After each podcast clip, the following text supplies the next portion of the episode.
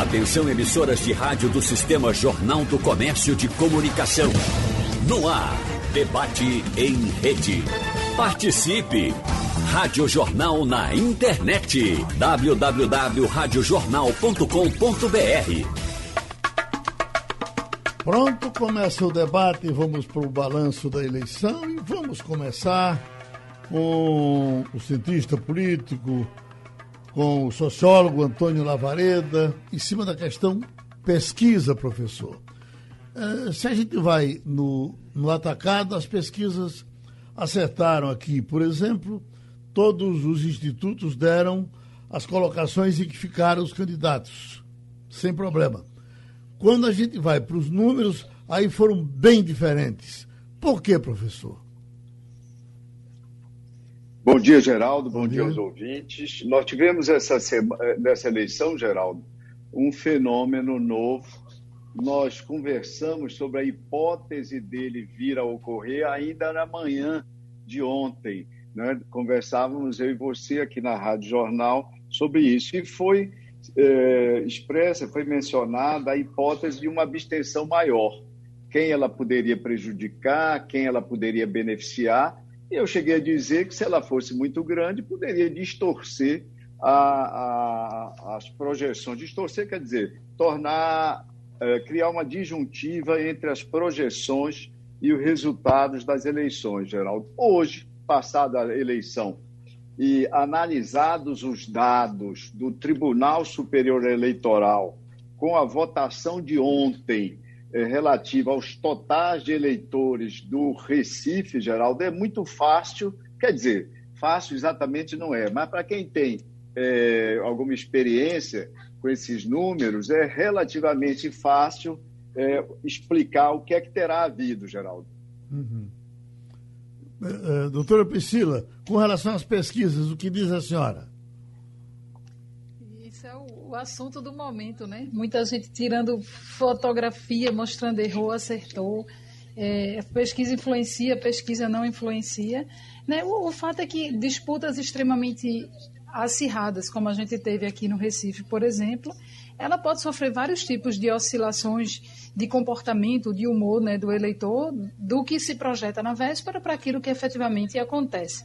Né, eu acho que existia aí um voto escondido do PT.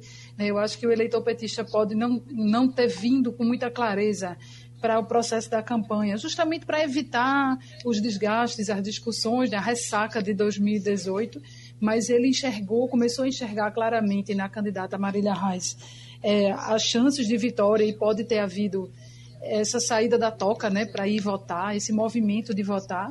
Mas, em termos de tendência, né, a, a candidata Marília Reis sempre foi apontada, a partir de um certo momento da disputa, como alguém que tinha trajetória ascendente, né, que tinha, não tinha uma oscilação negativa em nenhum momento dessa trajetória, ao contrário dos outros dois candidatos que disputavam a segunda colocação. Então, se a gente for olhar nesse sentido geral, as pesquisas apontaram é, definitivamente o que acabou acontecendo ao final, né? sem querer defender claramente os institutos, a gente sabe que existem erros e existem imprecisões, mas existem movimentações também, que eu acho que foi claramente o que aconteceu também do, da véspera para efetivamente o momento da votação. O professor Lavareda, antigamente dizia que o PT tinha uma tendência de crescer em cima da hora. Essa tendência voltou agora? Olha, Geraldo, o, o que se deu foi o seguinte: a candidata Marília Reis teve 19,29% do total dos votos do Recife. Então, ao contrário do que se supõe, ao contrário, inclusive, do que a Priscila, é, que é uma cientista política, porque eu tenho, além de apreço, bastante admiração, mas é o contrário do que a leitura à primeira vista sugere. Marília Reis declinou, perdeu quatro pontos entre a véspera da eleição e o dia da eleição. E isso foi motivado pela pandemia. O único candidato, Geraldo, que ganhou votos no dia da eleição foi o candidato Mendonça Filho. Ele estava no Ibope da véspera, projetado para ter 15 pontos, e no dia teve 17 pontos. De onde saíram esses pontos? É fácil. A candidata Patrícia, delegada Patrícia, estava projetada para ter 12 e teve 10. Nós já comentamos aqui a intercambialidade entre esses, os votos desses dois candidatos, e à medida que o voto útil apontava uma direção, se deu esse fenômeno. Vale dizer que a delegada Patrícia teve, com o apoio do presidente Bolsonaro, ainda um estímulo para solidificar uma porção importante do seu voto. Ela teve, no total, arredondando 10% do, dos votos do eleitorado recifense. E, a, e ela aparece, então, ela apareceu, então, com essa votação de 14% de válidos, mas isso significa 10% do total. Nós temos que analisar o resultado da eleição apenas com base nos totais, porque o voto válido e essas grandes flutuações, às vezes, produzem miragens, miragens que conduzem a narrativas convincentes mas descoladas da realidade. O, os, dois, os três candidatos perderam votos. Marília perdeu quatro, delegada Patrícia perdeu dois, agora João Campos, Geraldo Freire, perdeu 14 pontos.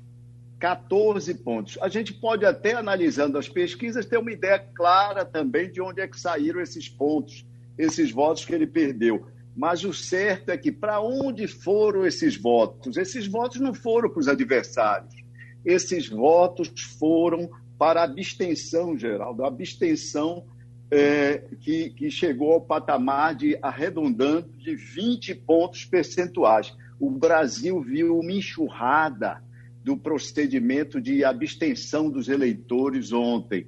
Eu, eu até comentava numa rede de televisão ontem à noite que a eleição de ontem assinalou, para efeito prático, o início do voto facultativo no Brasil.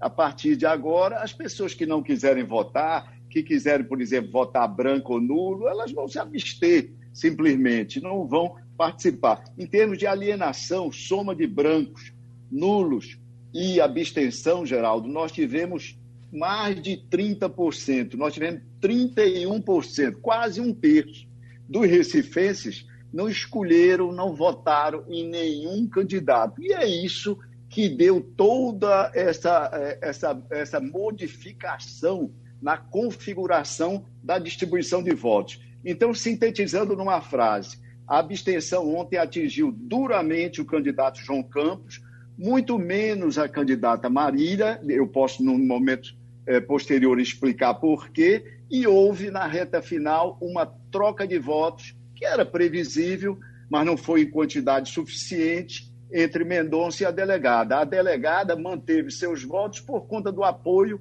da, de última hora do presidente Jair Bolsonaro, Geraldo. Professor Lavareda, eu ouvi ontem de alguns amigos eh, eh, dizendo que com esse aplicativo, onde você pode justificar pelo celular, praticamente se estabeleceu o voto facultativo. Chega a isso tudo?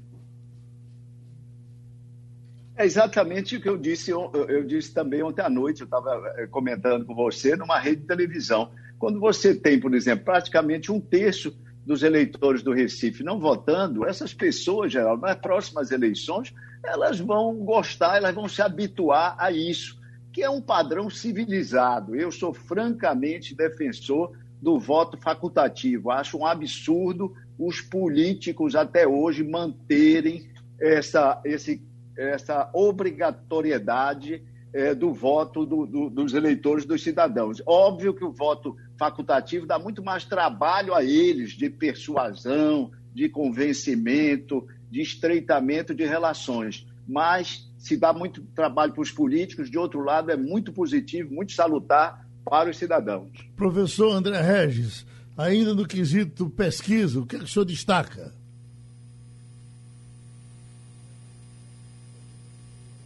Oi, está chegando de um lado, mas não está chegando do outro. Deixa eu ver, é o 5. Deixa eu ver. Ah, chegou? Eu estou no canal 2. Alô. Tá, tá, estamos ouvindo agora. Ah, ah, bom, bom, dia, Geraldo.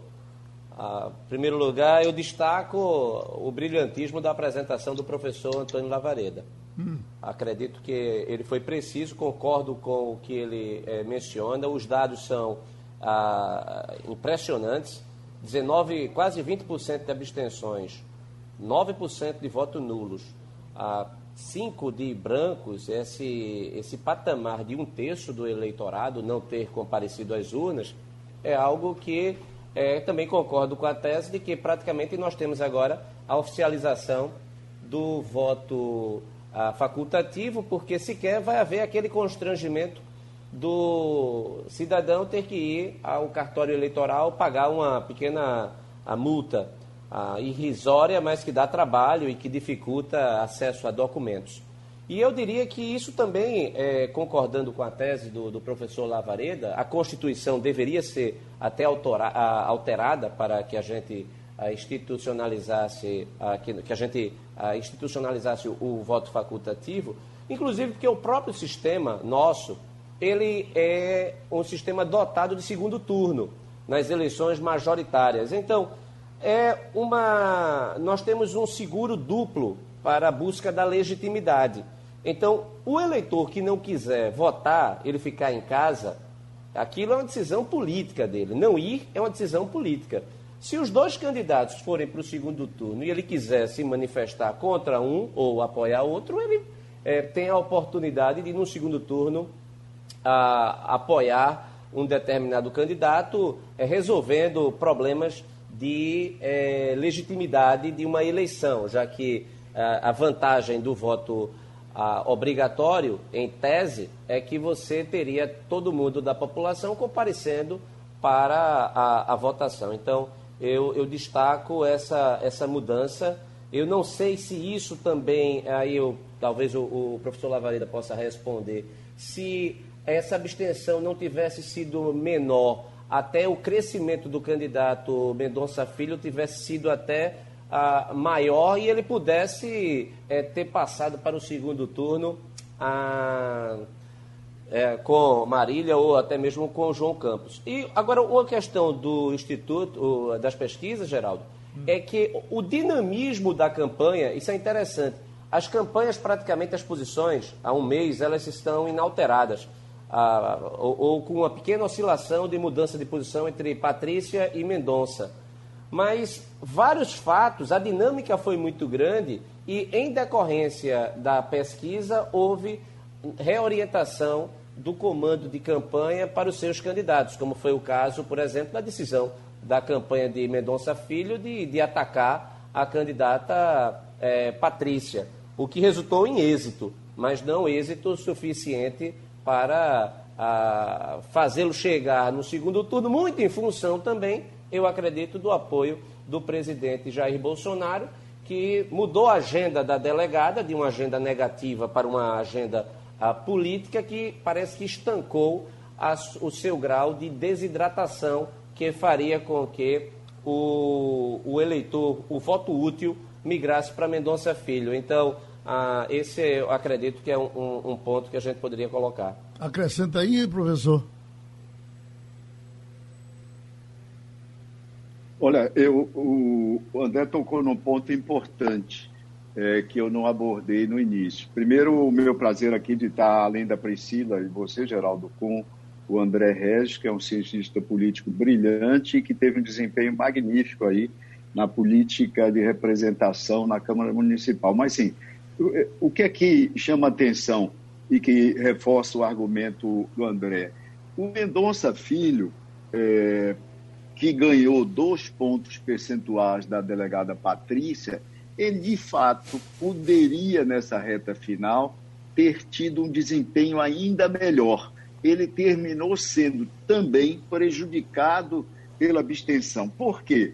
Nós devemos presumir, Geraldo, que a abstenção, em geral, em geral, via de regra, ela se dá entre os eleitores mais pobres, de menor instrução. Por isso foi tão danosa para o candidato João Campos, que tem aí nesse contingente, ele tinha nesse contingente, sobre os votos totais, 38% das intenções de voto. Era a maior distância. Ele, por exemplo, ficava com 13 pontos nesse segmento distante da candidata Marília. A abstenção atinge fundamentalmente nessa camada da sociedade. Isso é histórico, vale para o Recife e para outras, para outras cidades. Agora, nessa pandemia, houve um outro segmento demográfico que contribuiu bastante para essa abstenção, que foi o público é, de, de, do grupo de risco, da faixa de risco, eleitores de 60 anos e mais, onde também João Campos tinha uma distância de 11 pontos sobre Marília, mas o que eu quero chamar a atenção é que era nesse segmento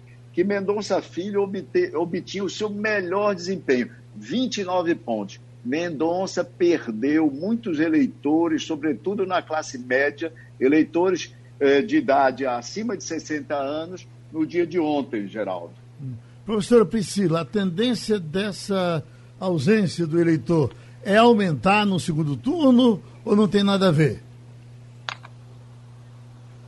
É, até porque, diante de uma discussão que tende a ganhar né, um, um tom mais ideológico, mais né, de tentativa de recuperação né, da, da rejeição ao PT, eu acho que tudo isso vai acontecer. E aí, possivelmente, num cenário como esse, a gente vai ter, sim, muitos eleitores que decidirão não participar, que não se sentirão representados né, por nenhum dos dois candidatos que se projetaram para o segundo turno e que provavelmente vão to estar totalmente ausentes do processo de campanha e, portanto, ausentes do processo da votação. Sem contar que a gente tem agora a desmobilização das lideranças que faziam as campanhas para os vereadores, né? Uma vez que você resolve isso no primeiro turno, você perde essa capacidade maior de mobilização. Então, os candidatos precisam ter uma capacidade de manter essas forças animadas para poder fazer esse, esse, essa trajetória agora do segundo turno. Então, com certeza, essa desmobilização de lideranças, a não identificação de um perfil, né, de um segmento do eleitorado com nenhuma das duas candidaturas que estão no segundo turno poderão levar, sim, a uma abstenção até recorde agora no segundo turno também, sem contar a, os dados da pandemia. Né? Existia essa, essa, esse imaginário coletivo de que a pandemia estava retornando com força, uma possibilidade de segunda onda. Os números mostram algumas altas, enfim, ainda não consolidadas, mas pode ser que daqui a duas semanas o sentimento de insegurança para ir votar ainda seja maior. E as pessoas que enfrentaram fila, que enfrentaram algum tipo de dificuldade no dia de ontem, podem dizer, ah, eu não vou de novo correr riscos num cenário como esse. Então, eu acho que tudo nos leva a crer que haverá, sim, uma menor participação ainda no segundo turno. Professor Regis, soma ou divide? Eu acrescentaria essa análise da, da Priscila Lapa, da cientista política, que, que ah, para o eleitor, ah, vamos imaginar o eleitor de Mendonça e o eleitor de Patrícia, mas o de Mendonça tem um eleitor ah, mais ah, identificado com o candidato, porque Patrícia ah, Domingos ela era a novidade, então ninguém sabia exatamente, ninguém a conhecia ah, para ter certeza o que é que ela representa mesmo. No caso de Mendonça Filho, não, é um político que ah, já disputou muitos mandatos, foi, foi governador, foi ah, ministro, então havia uma identificação com o candidato. E as campanhas, mais a, a de Patrícia e a de Mendonça Filho, associaram PT e PSB a uma coisa só, e o que é verdade. O PT e o PSB, nesta eleição do Recife, lembra muito, Geraldo, o tempo da sublegenda, Arena 1, Arena 2. Então, contra o MDB, eu acredito que a, memória da, gente pode buscar lá atrás, nas primeiras eleições, inclusive do período de transição democrática, em que o, o caso de um eleitor de Mendonça, ele olhando e vendo João Campos e Marília Reis, inclusive não apenas do mesmo campo, mas da mesma família, e levando em consideração que Marília Reis, ela é PT por acidente. Marília Reis, ela foi, assim que saiu da faculdade, o PSB, a estrutura do PSB, deu um mandato de vereadora para ela. Em 2012, a estrutura do PSB reelegeu Marília Reis vereadora. Ela queria ser deputada federal em 2014. Eduardo Campos não quis dar as bases para que ela se elegesse deputada federal. Ela, não contente, saiu, inclusive ela era secretária de Geraldo Júlio, é uma secretária, inclusive, que não teve destaque, ela volta para a Câmara, rompe com o, o PSB e passa a ser uma ferrenha opositora. Muito mais de uma questão pessoal do que política. Depois ela se associa mais ao PT por conta da defesa do contra o impeachment que ela fez, defesa de Dilma Rousseff, depois a defesa de Lula, ela foi ganhando uma certa identidade do PT. Mas levando em consideração que nos últimos 20 anos, PT 12 anos, PSB 8 anos, o vice do PT era do PSB. O PT, ora é oposição, ora é situação. Em épocas de eleição é oposição ao PT. Mas nesse caso específico do Recife, a questão é tão esdrúxula que o PT manteve seus cargos na prefeitura e no governo do Estado. Então há uma unidade ah, do mesmo campo, da mesma família, e que é muito difícil agora o eleitor, ah, por exemplo, de Mendonça Filho, da Patrícia, a ter que escolher um e outro. Então pode ser que simplesmente resolvam também não chancelar a essa situação de hegemonia de um clã familiar. Sociólogo Antônio Lavareda, a cientista política Priscila Lapa, o professor de Direito André Regis. Atenção, debatedores, saiu a decisão de Mendonça Filho, que é a mesma decisão da delegada com relação ao segundo turno. Vamos ouvir Mendonça Filho agora.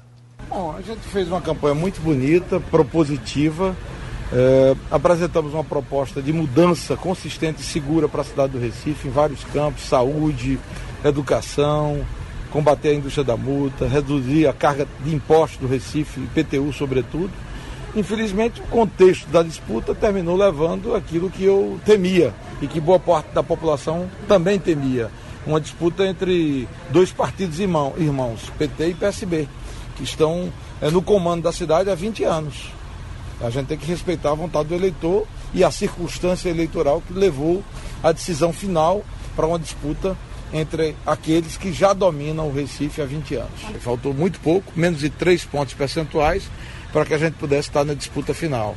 É, inclusive pesquisas de última hora que indicaram é, um patamar de votos que foi bem diferente. O Ibope falhou de forma vergonhosa. Eu quero inclusive registrar isso. Eu não vou ficar agora disputando, discutindo o que já aconteceu. Agora partir para frente, eu e Priscila, nós, vamos ficar distante do processo eleitoral, não votamos nem no PT e nem no PSB. Cabe ao eleitor agora decidir o destino da cidade do Recife. Professora Priscila, esperava uma posição diferente? De forma nenhuma, né? Eu acho que isso vai até coerente com o discurso. Seria estranho, a essa altura do campeonato, ele fazer qualquer outro tipo de sinalização, né? Tanto ele quanto a candidata delegada Patrícia.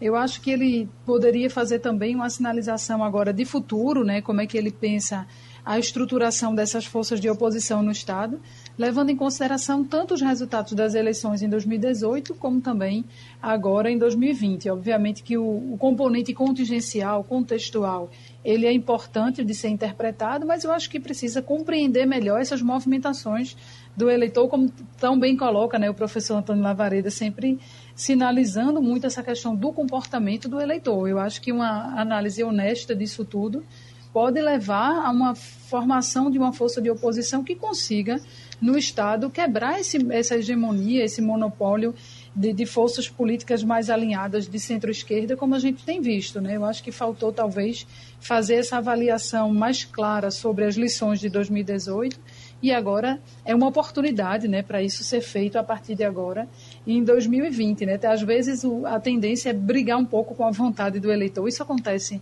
naturalmente em qualquer processo eleitoral, mas eu acho que é, ele tende a se engrandecer agora como um nome viável, né, de uma força política para liderar realmente esse movimento de oposição. Pelo menos a oportunidade ele tem. Vamos ver como é que isso vai ser aproveitado, né? O que diz o professor Lavareda? Olha, Geraldo, acredito que a postura do candidato Mendonça Filho, do ponto de vista da sua opção de condição eleitoral, está correta. Eu quero frisar também que no segundo turno, o apoio dos líderes partidários ou mesmo dos candidatos é em grande medida irrelevante, Geraldo. Nós temos um segundo turno muito curto, apenas é, praticamente 14 dias, praticamente não, 14 dias, metade do segundo turno da eleição anterior, foram 28 dias. E os eleitores em grande medida, já fizeram suas escolhas. Geraldo. Por exemplo, uma curiosidade das pesquisas anteriores ao primeiro turno, das pesquisas sobre o segundo. Entre os eleitores de Mendonça Filho, as pesquisas projetam uma grande alienação, 40% de alienação, sem contar a, ausência acrescida pelo fator pandemia que se revelou ontem.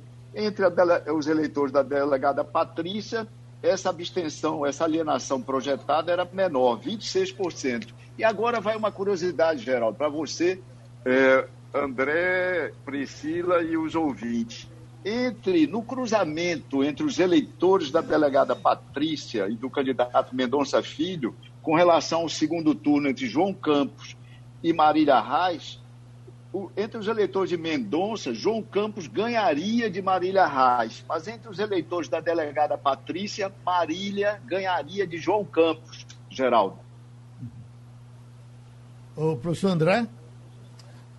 Ah, eu, eu acho que o, essa, essa colocação do professor Lavareda, uh, nesse sentido, uh, bate porque o eleitor de Patrícia Domingos, ele era um eleitor a menos ideologizado, vamos assim dizer. Não, a gente precisa até estudar um pouco como é que foi a alteração desse eleitorado na, a partir do momento que Jair Bolsonaro apoia a delegada, porque ela veio com um discurso de combate à corrupção e aí também conflita, aí é uma coisa interessante, porque a, alguém que veio com o discurso de combate era a corrupção, o seu eleitor ter a preferência por, pelo PT é alguma coisa que, principalmente ela, que se colocou no início da campanha como sendo, lá atrás, como sendo mais vinculada à figura de Sérgio Moro. Mas eu, eu concordo que é um, um eleitor menos ideologizado, sim. E esse, isso pode ser uma, uma vantagem para Marília Reis. A vantagem também, eu acho que a, Priscila Lapa colocou logo no início, essa questão do segundo turno, também da falta do, dos candidatos a vereador, que levam as pessoas. O candidato a vereador, ele vai em casa buscar o eleitor para votar. Então, isso não vai acontecer no segundo turno toda essa máquina, essa estrutura que foi montada no primeiro turno, ela não vai se reproduzir a, no segundo turno ou vai se reproduzir em pequena intensidade.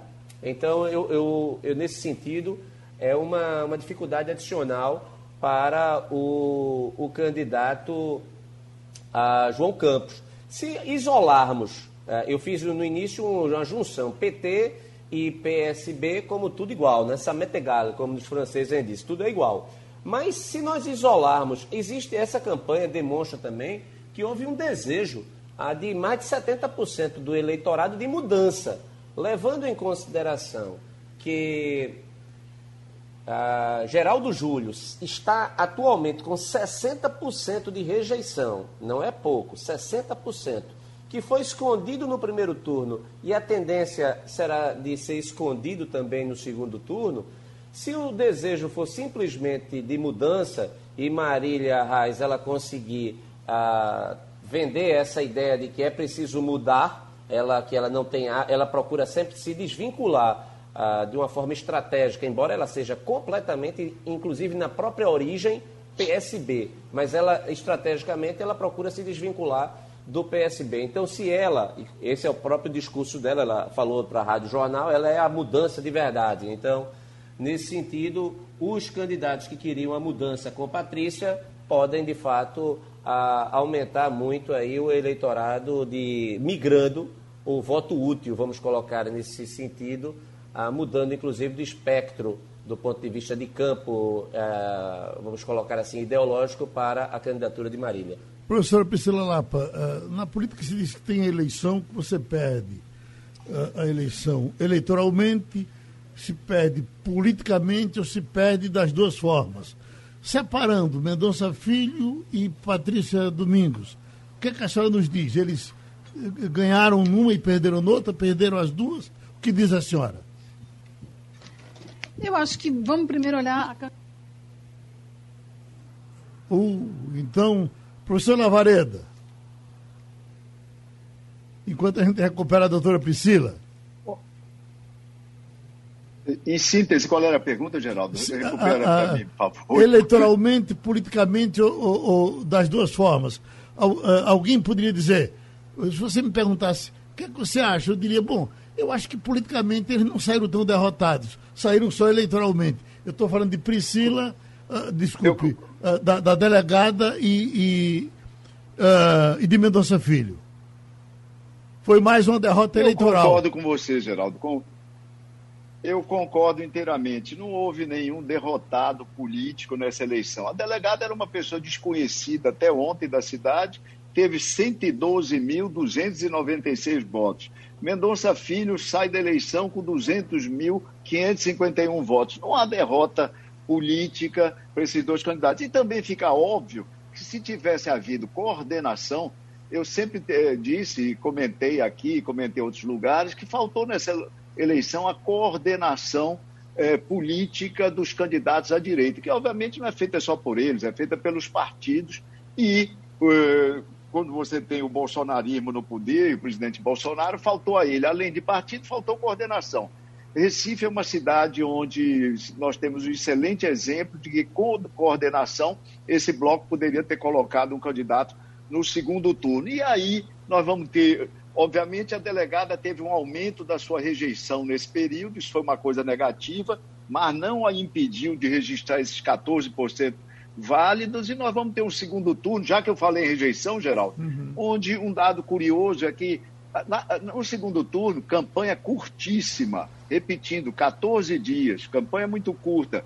A rejeição é fundamental. André lembrou os franceses. Eu, eu sempre costumo citar, os franceses dizem, no segundo turno não é que um candidato ganha a eleição, é que um candidato perde a eleição. Ou seja, o que resolve o segundo turno é a rejeição, como mostrou a eleição presidencial de 2014. Então você tem a rejeição medida pelo IBOP entre os dois candidatos que foram para o segundo turno, muito parecida, dentro da margem de erro. João apareceu com uma rejeição de 26 e Marília de 23. Isso é empate técnico, Geraldo, que promete fazer desse segundo turno, talvez fosse interessante nós conversarmos também sobre isso, um segundo turno absolutamente emocionante no Recife. No início da, da, da, nossa participação no corrida eleitoral, Geraldo, você deve lembrar, 21 de setembro, último, eu dizia: olha, nós temos uma eleição quadripolar, primeira eleição do Recife, mais quadripolar do que 85, e nós podemos vir a ter um segundo turno emocionante. Só que naquele momento a gente pensava no segundo turno entre esquerda e direita, como em 2000, que foi um segundo turno muito acirrado. E eu lembrei até uma eleição de um turno, mas que simulava alguma coisa assim, que foi lá atrás, em 1963, na eleição de Pelópidas contra Lael Sampaio, 52 a 48, vencida pelo candidato socialista. Mas nós vamos ter uma, é, um segundo turno de dois candidatos de esquerda. É, Registre-se, é o único segundo turno entre dois candidatos de esquerda em todo o país, Geraldo. As atenções vão estar bastante voltadas, as atenções da mídia nacional, bastante voltadas para Recife nesse, nesse segundo turno, que é naturalmente imprevisível. Chegamos na última parte do debate. Vamos para a Câmara de Vereadores com o professor Antônio Lavareda, a professora Priscila Lapa e o professor André Regis. Dos nossos dos 39 deputados, 14 não votam, não voltam. Rinaldo Júnior, Marcos de Bria Filho, Antônio Luiz Neto, Aline Mariano, Benjamin da Saúde, João da Costa, Gorete Queiroz, Maguari, Aerto Luna, Jaime Asfora, Gilberto Alves, Augusto Carreiras, Eduardo Cheira, irmã Aimee. Uh, professora Priscila Lapa, uh, era esperado uma renovação desse tamanho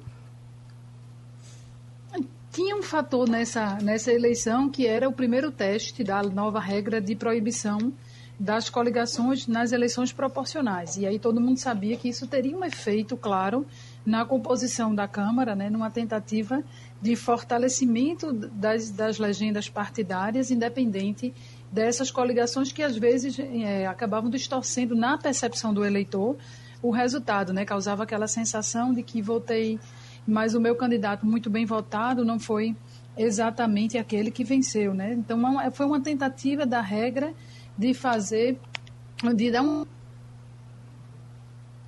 Né? E aí, é, e o que acontece é que já era esperado que isso tivesse um efeito de renovação, né? Isso tivesse um efeito de impedir a reeleição de alguns né, dos, dos candidatos que estavam ali postulando essa reeleição. Então a gente vê no final das contas que a composição ela ficou formada por 16 partidos, né, sendo uma diferença muito grande entre o PSB, que foi o que elegeu o maior número de vagas, 12, e o segundo colocado, que foi o PP, elege apenas né, quatro vereadores, numa distância gigante, mostrando como realmente a composição, a concentração é, de, de do, do, número de candidatos que o, que o professor André Regis, que está inclusive deixando agora a Câmara de Vereadores por decisão pessoal.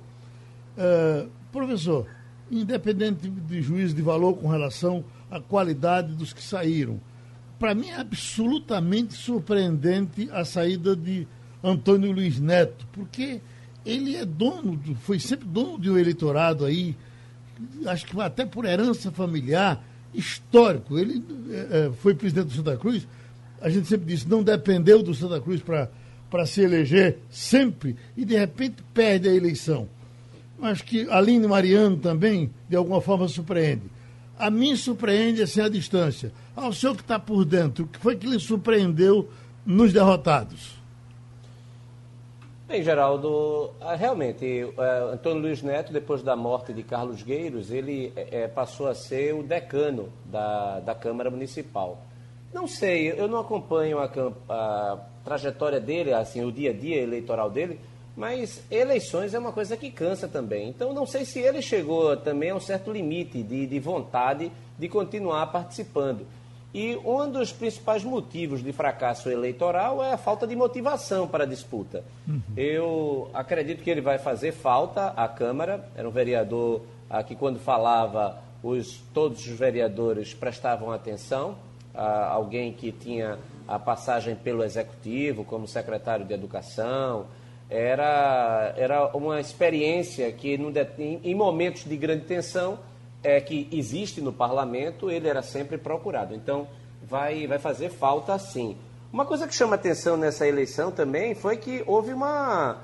O, o, a quantidade de votos dos mesmos os vitoriosos foi muito abaixo da eleição a passada e da anterior. Ou seja, é, tivemos é, é, candidato eleito com pouco mais de 2 mil votos. Isso eu, eu não recordo a última eleição, acredito que a gente retroagiu em mais de, de talvez 30 anos, a última vez que o Recife elegeu um vereador com menos de 2 mil votos, muito em função dessas chapinhas ah, que, que são feitas ah, para propósito puramente eleitoral. A composição partidária na Câmara Municipal, ela não tem absolutamente nenhuma relevância, Geraldo, nenhuma relevância do ponto de vista partidário ela é apenas uma porta de entrada. Depois que os ah, eleitos eles tomam posse, eles lá mudam em conformidade com a sua vontade de estar associado ao ah, prefeito. Então, por exemplo, se Marília Reis ela se tornar prefeita, ela ganhar, hoje a maior bancada é do PSB, ela com muita facilidade ela vai fazer com que a maior parte passe a ser PT. Então não há. E, os, e essas chapinhas também, isso é uma coisa interessante, elas se alimentam de candidatos com baixa votação. E geralmente essas chapinhas são comandadas por, por alguém e que também é eleito.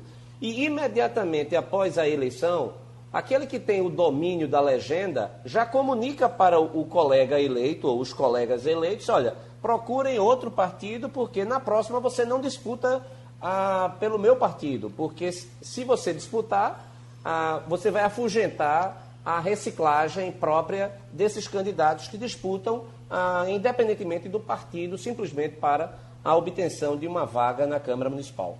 Professor Antônio Lavareda, é, essa, a, a lei mexeu esse ano com a coligação do proporcional. Muita gente está dizendo que já já vão derrubar essa modificação porque isso não agradou uh, atrapalhou a vida de alguns. O senhor pensa assim também? É, Geraldo, qualquer acabar com a coligação nas proporcionais, eu, eu outro dia entrevistava o ministro, o presidente do Tribunal Superior Eleitoral, Luiz Barroso, e tocava nessa questão de que há um propósito, né, ainda relativamente oculto na Câmara Federal, de voltar atrás com isso. Ele dizia que era um absurdo, ele faz uma interpretação da Constituição que isso é impossível, uma imoralidade. De fato, seria muito negativo. Mas eu quero fazer uma pergunta, Geraldo, você me permite, para o nosso cientista político e ex-vereador André Regis, porque eu estava fazendo, enquanto você falava sobre a Câmara de Vereadores, eu fiz aqui uma contagem rápida, posso estar errado em um ou outro, mas o número no geral é esse mesmo, são 18 partidos, né? são, são 39 vereadores de 18 partidos. Eu, eu pergunto ao André, já era assim a fragmentação da, da representação da Câmara Municipal, André? Porque um dos propósitos é, da, da adoção da proibição das coligações era exatamente combater, é, combater a hiperfragmentação do, dos legislativos. Qual é a sua opinião a respeito? É isso mesmo? Era, é, era mais ou era menos do que esse número atual? Ah, se eu não estou enganado, eram 20, são atualmente, até 31 de dezembro, 22.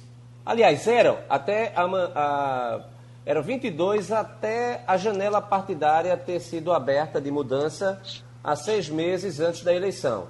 Eram 22 partidos. Então, muitos partidos perderam representação porque ah, mais ah, de, de 15 vereadores passaram para o PSB, ou seja, se tornaram socialistas. Então, a, nesse caso, o, o efeito da, da mudança não resultou numa diminuição drástica que pudesse fazer com que a Câmara Municipal ela passasse a operar dentro de uma lógica partidária, o que seria desejável dentro de uma democracia. Mas isso não vai acontecer.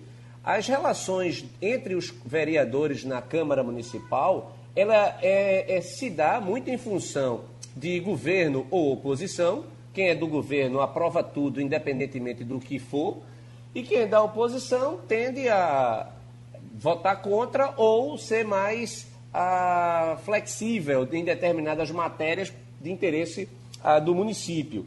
Mas o outro, além da questão que é de governo versus oposição, é a questão do elemento pessoal.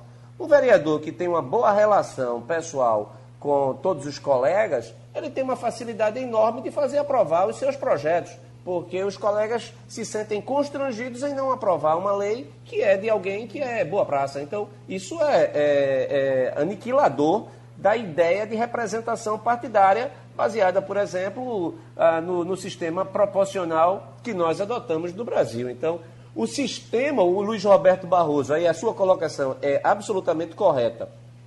O ministro Barroso, ele é, vive na teoria que é muito dissociada da realidade prática. O professor Lavaredo, o que a gente. Eh, não sei se caiu a linha dele ele encerrou o assunto. Ah, o, o, o, vai fazer falta, certamente, a Câmara de, de, de Vereadores, o, o, nosso professor André Regis. Eh, eh, por decisão própria, ele, ele, ele deixou de concorrer. Há razões para não concorrer. Talvez tenha sido o cansaço de ser, eh, de ser vereador. Ele alegava isso com relação aos outros que perderam agora. Mas acho que o senhor concorda comigo que gente com a qualidade de André faz falta na vida política do, do, do Recife. Concorda? Faz e fará muita falta, Geraldo. O, essa ausência do vereador, do ex-vereador André Regis é uma lacuna dificilmente preenchível.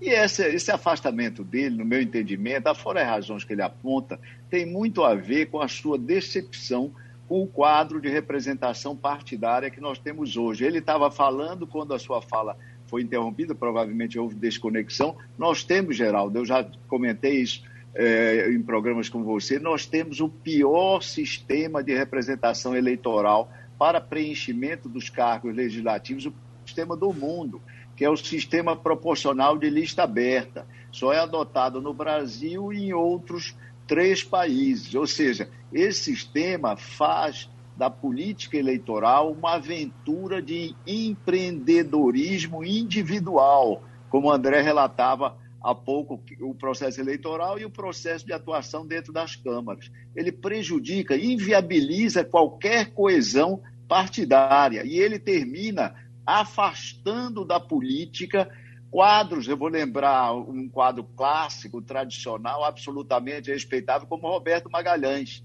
Deixou de competir a Câmara Federal porque confessou que eram eleições muito caras para dele, é, para delas ele participar. E quadros de classe média e um intelectual como André Regis também são alijados desse, do processo político nosso de forma lamentável por esse sistema eleitoral obsoleto e prejudicial que nós temos.